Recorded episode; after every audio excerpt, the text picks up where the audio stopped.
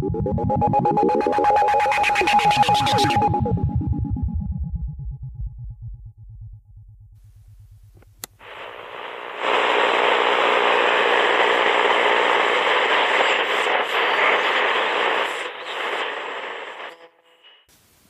Geschichte mit dem halben Weltuntergang oder warum vier Tage lang die Farbe Blau verboten war. Okay. Angefangen. Okay, angefangen hat das alles mit einem Sandwich. Es war mir nämlich in meinen. Darf ich sagen, wie alt ich bin? Nein. Okay, es war mir jedenfalls bis dahin nie klar gewesen, dass man mit scharfer Soße okkulte Zeichen auf sein Käsebrot malen kann. Die funktionieren. Aus Zufall. Aber ich glaube, das wissen viele Leute nicht. Ich denke, die Mehrzahl der Menschen ist sich dessen nicht bewusst. Und ich hätte in dem Moment gerne mit dieser Mehrzahl getauscht, egal mit wem, mit irgendjemanden. Weil in meiner Küche ein Wesen erschienen ist, das dort nicht hingehört. Also da liegt das Weißbrot mit mittelaltem Gouda, Eisbergsalat, Tomaten und Chilisauce und dort, dort steht das Ding. Nicht wirklich menschlich, aber groß. Mit drei oder vier, ich glaube es sind drei, Fledermausflügeln. Schlangenschuppen. Und viel zu vielen Augen an viel zu vielen Stellen. Und es scheint keine Eile zu haben, es ist einfach da. Ich habe auch keine Eile. Aber der Unterschied ist, ähm, also einer der unzähligen Unterschiede, weil an diesem Ding ist einfach alles so falsch. Also der Unterschied besteht darin, dass ich wie gelähmt bin und das Ding sehr, wie soll ich es ausdrücken, selbstsicher wirkt. Das ist womöglich die Untertreibung meines Lebens, selbstsicher. Also es wirkt unverrückbar. Es ist da. Ihm gehört jetzt die Küche, ist nicht mehr meine. Und der, der violette Nebel, in dem es erschienen ist, verzieht sich und löst sich auf, bevor er den Rauchmelder an der Decke erreicht, und fast alle Augen fixieren mich.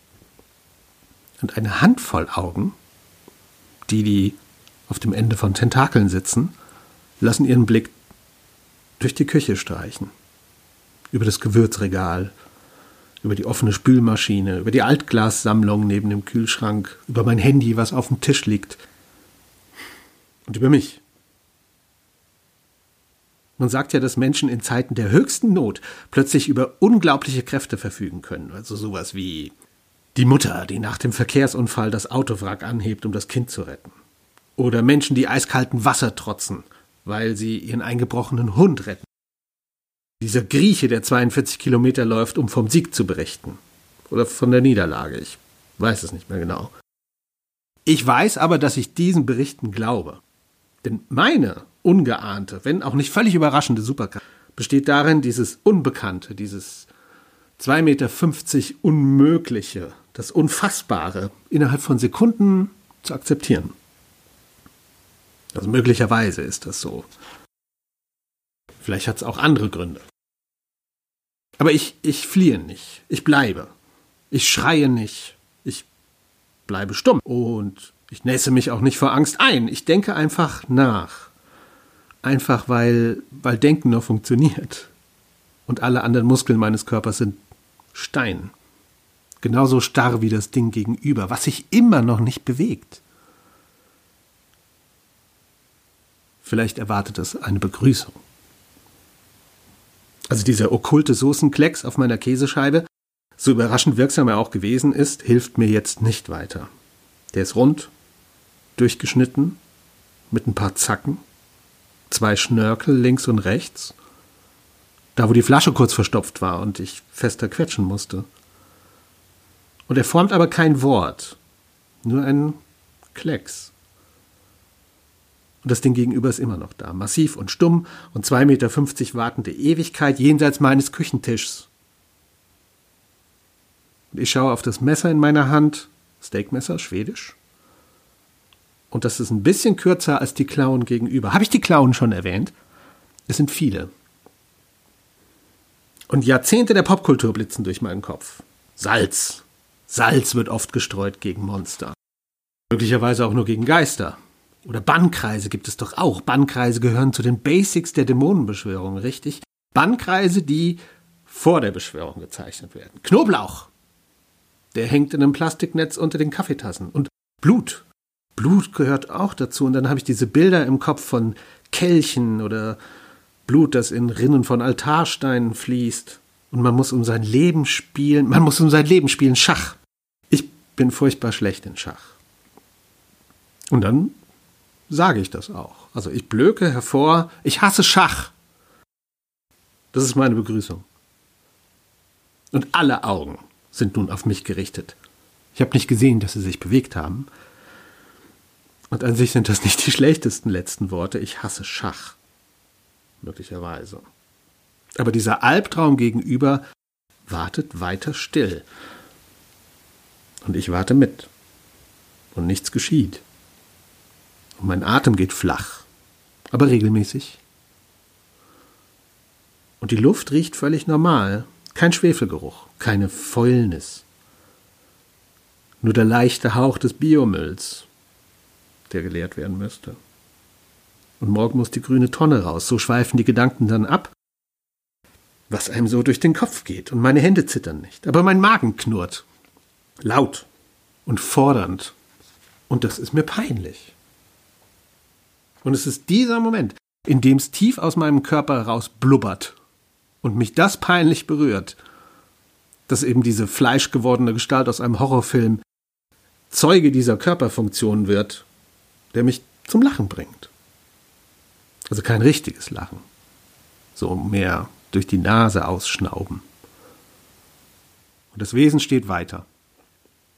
Und ich kann mich aber wieder bewegen, melden mir meine Muskeln. Ich möchte mich aber nicht bewegen, meldet mir mein Gehirn. Ich habe keine Ahnung, was ich tun soll und bin doch von einer weiteren Superkraft überrascht, denn wie ein Automat greife ich in die Plastiktüte und fische blind zwei weitere Scheiben Weißbrot raus. Dann Eisbergsalat, dann Tomaten, dann Gouda, dann die Chili-Soße und da schaue ich wieder auf. Das Wesen ist immer noch da und es fixiert mich immer noch. Und diesmal verzichte ich auf wilde Muster. Zwei Spritzer Soße, schnell verstrichen mit dem Messer. Brotscheibe drauf, fertig. Ich schiebe das neue Sandwich über den Küchentisch, zu dieser Monstrosität hin. Und langsam. Und dabei überlege ich, dass es ja auch heißt, dass man den Schock eines abgerissenen Arms gar nicht spürt. Der Körper schützt sich durch den Schock. Das klingt plausibel. Und diesmal sehe ich die Bewegung mit den Augen. Die großen Augen bleiben auf mich gerichtet. Die kleinen betrachten das Sandwich.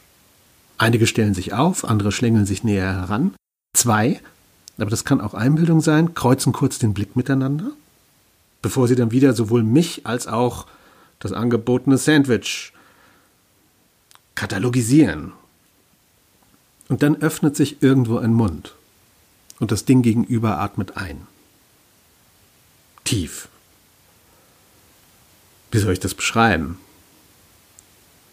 Wie Wind, der durch einen endlosen Minenschacht weht. So klang das.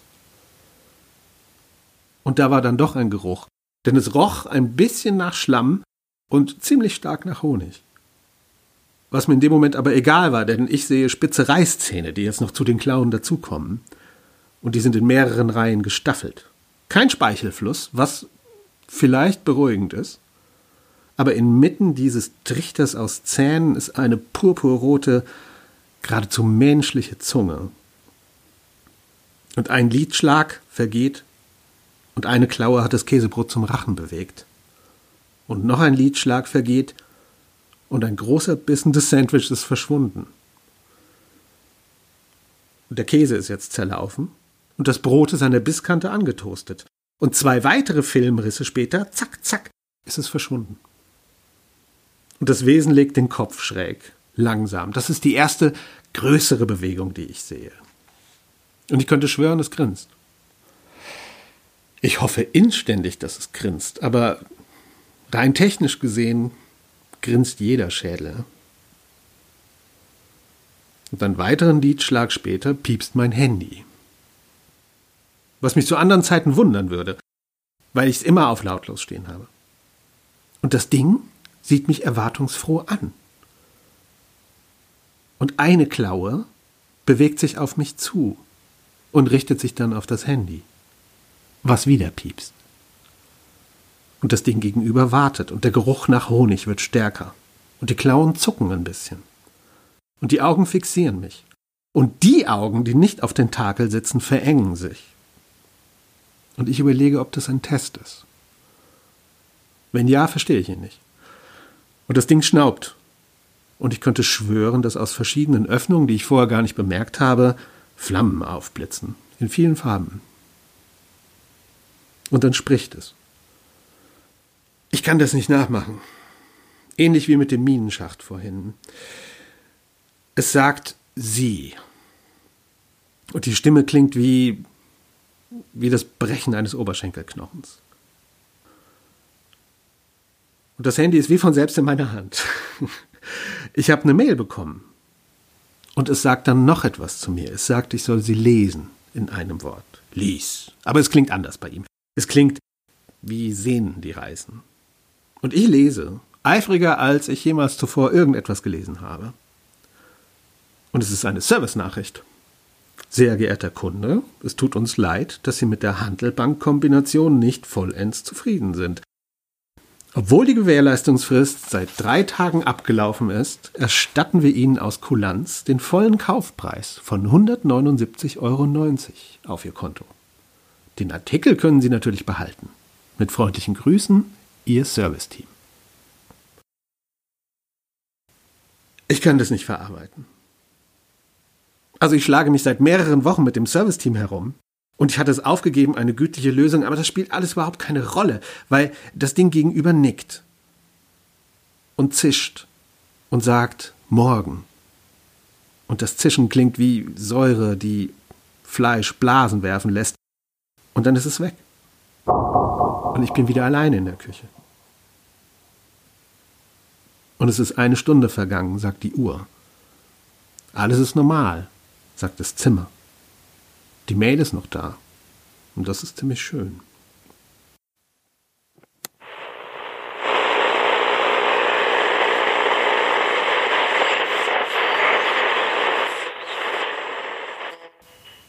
In letzter Konsequenz ist der kosmische Körper unsterblich. Seine Unsterblichkeit bereitet uns Vergnügen. Hm? Nee, ich habe nichts gesagt gerade. Aber wo wir gerade beim Nichtsagen sind, ich spreche hier in Mikro rein. Wer, wer hört dazu? Das Live? Was soll das sein? Verbessertes Live? Also hier hören Leute zu, die gar nicht so genau wissen, um was es geht. Hm. Vielleicht wäre da eine Titelmusik angebracht gewesen.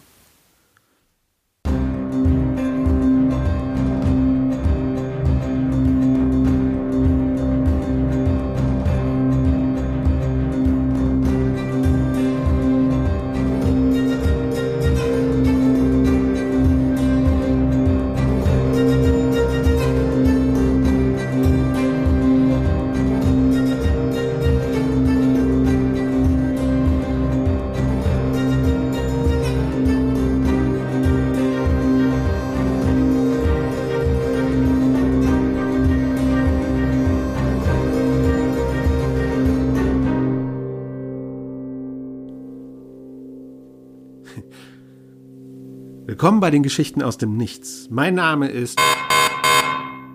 Okay, okay das, das bedeutet also verbessertes Live. Gut. Dann. Ähm, soll ich weitererzählen? Ja.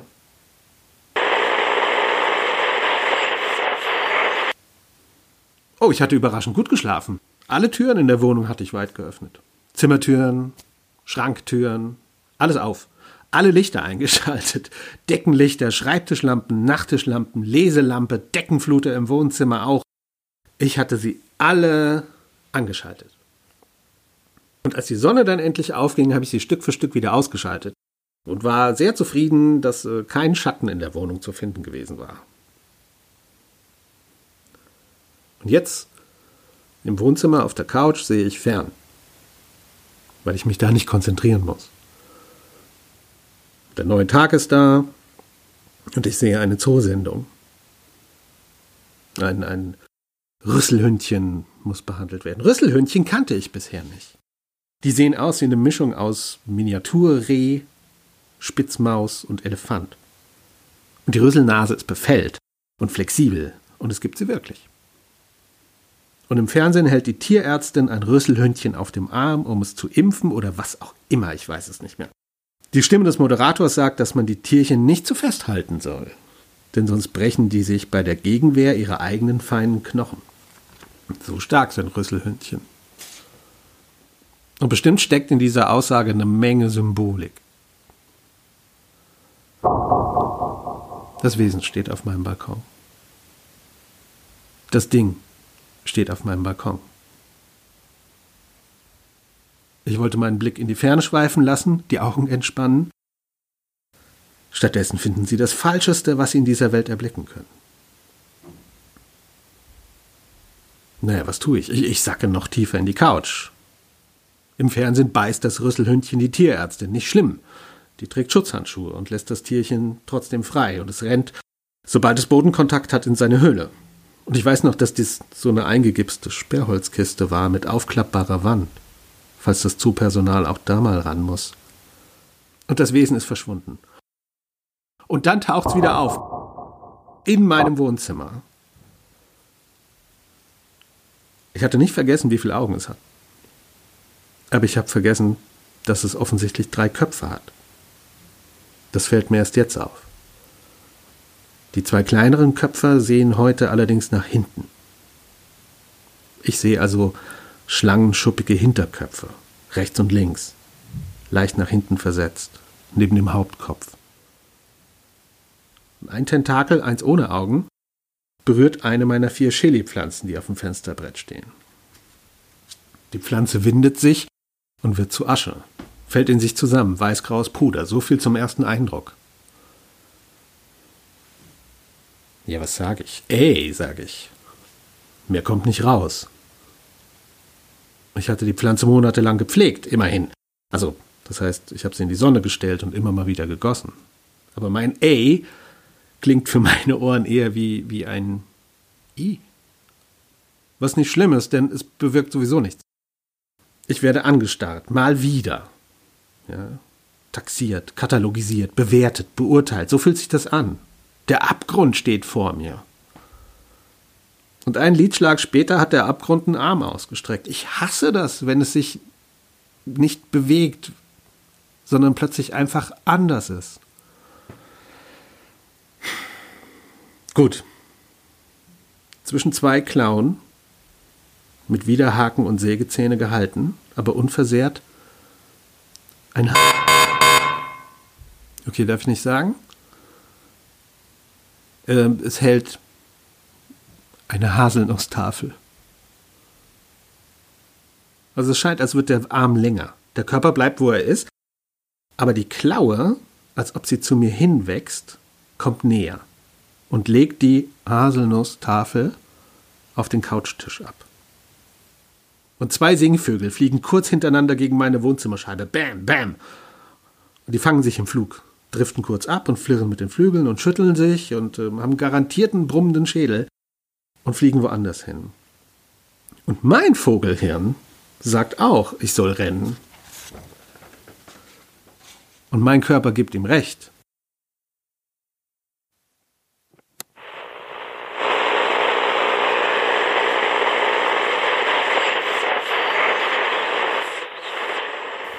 Ja, zwei Querstraßen weiter merke ich dann, dass ich nichts mitgenommen habe. Außer Angstschweiß. Und der verdunstet auch schon. Also kein Schlüssel, kein Portemonnaie, kein Handy, keine Schuhe. Socken gerannt. Ich setze mich auf eine Bank an der Bushaltestelle neben den Altkleidercontainer. Und einen Moment lang überlege ich, ob die Leute, die vorbeigehen, denken können, dass ich meine Schuhe in den Container geworfen habe. was man eben so denkt. Und dann nicke ich einer weißhaarigen Frau zu, die auf die Bushaltestelle zugeht, und sie nickt zurück, und das linke Vorderrad des Rollators quietscht leise, und sie sagt, haben Sie etwa Ihre Schuhe da reingeworfen? Und ich schüttel den Kopf. Sag, nee, heute ist aber ein seltsamer Tag. Und sie stimmt mir wortlos zu und setzt sich auf die Bank und arretiert die Bremsen am Rollator und zieht ein Smartphone aus der Handtasche und beginnt ein Spiel zu spielen. Ich weiß nicht wie lange. Dann stehe ich wieder vor meiner Haustür. Soweit, so gut. Ich muss ja irgendwann wieder zurückkommen. Und ich bin inzwischen auch ein bisschen wütend. Und die Tür ist zu. Und während ich noch überlege, mit welchem Trick ich eine der, es wohnen vier Parteien in diesem Haus. Und ich überlege, wie ich eine davon dazu bringen kann, die Tür aufzumachen. Also gibt es ja viele Möglichkeiten. Klingeln und sagen, hier ist die Post. Oder ich bin's. Weiß nicht, ob das klappt. Aber während ich überlege, plärt der Summer und die Tür springt auf. So ein Spalt breit. Wie immer. Und ich wohne im vierten Stock. Und bis dahin sind es da ungefähr 3800 Höhenmeter. Und die Wohnungstür steht auch offen. Ob noch oder schon wieder, kann ich nicht sagen. Auf jeden Fall sind jetzt wirklich alle Türen in der Wohnung offen. Und ich sehe das Wesen. Im Halbprofil. Meine Sichtlinie geht durch den Rahmen der Eingangstür, durch den der Wohnzimmertür und ich folge dieser Sichtlinie. Und das Wesen sieht mich teilweise an. Und ich bemerke die überlebenden drei Chili-Pflanzen. Also jedenfalls eine davon, die ist nämlich doppelt so groß wie vorher. Und sie trägt Früchte wie ein Erntedankstillleben. Und manche Früchte sind blau. Und eine Frucht scheint sogar perlmutfarben zu sein, aber als ich mir das genauer angucken will, versteckt die sich tiefer im Blattwerk. Aber es hilft ja nichts. Die Klaue ragt immer noch ins Zimmer, deutet immer noch auf den Couchtisch. Eine Zootierärztin würde beim Rüsselhündchen einen Schritt zurückweichen, um die Situation zu entschärfen. Aber dieses fremde Ding bleibt einfach massiv vor Ort. Aber die Haselnusstafel sieht auch schon perfekt aus. Also geometrisch perfektes Muster. Schokoladenfüllung ragt wie aus dem Bilderbuch heraus genau so weit über die Waffelgrenze hinweg, dass es noch appetitlich wirkt. Appetitlicher als was ganz Perfektes. Und das Ding spricht wieder. Und diesmal klingt das wie, naja, wie ein Ellenbogengelenk das in zwei Arbeitsschritten 90 Grad nach hinten gedreht wird. Es sagt für dich. Und ich nicke. Und ich nehme die Süßigkeit und sie riecht sogar perfekt. Und die hinteren Köpfe drehen sich über die Schultern nach vorne. Und Augen aus Obsidian links und hellblaue Husky-Augen rechts sehen mir dabei zu, wie ich diese Haselnusstafel zum Mund führe und abbeiße und kaue und die Süße schmecke und kleine Haselnussstücke gegen meinen Gaumen presse und letztendlich diese ganze Masse auch schlucke. Schön, sagte eine Stimme in meinem Kopf. Es ist schwer, mit diesem Rachen deine Laute zu bilden, und das hier ist viel angenehmer. Bis morgen. Und dann bin ich wieder allein in der Wohnung. Und es ist eine Stunde vergangen, sagt die Uhr. Und fast alles ist normal, sagt das Zimmer. Und weil es die beste Haselnusstafel ist, die ich je schmeckte, esse ich den Rest eben auch auf. Sie schmeckt genau richtig. Ich kann die Stimme mit nichts vergleichen. Sie klang ein bisschen wie meine, also wie Gedanken, die man denkt, aber dann doch nicht.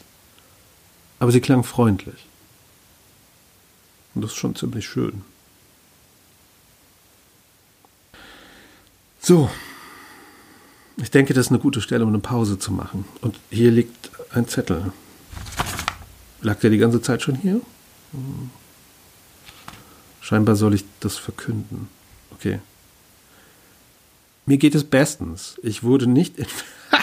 Mir geht es bestens, das stimmt. Ich wurde nicht entführt, sondern befinde mich auf einem Überraschungsaufenthalt. Mhm. Weiter steht hier noch, ähm, ich kann jederzeit gehen, wenn mir danach ist. Was lustig ist, weil äh, dieser Raum hat keine Tür. Also gar keine. Und kein Fenster. Hat kein Fenster, keine Tür, ist ziemlich rund, ziemlich hell und ich sitze hier an einem Tisch mit einem Mikrofon vor mir. Aber ich bin entspannt. Ich war schon in seltsameren Situationen. Aber der letzte Satz hier gibt mir schon zu denken. Er richtet sich genau an dich da draußen. Ich bin hier, solange du zuhörst. Hört niemand mehr zu, höre ich auch auf zu sein. Und deine Aufmerksamkeit ist die Grenze zwischen mir und dem Nichts da draußen. Hm. Okay, dann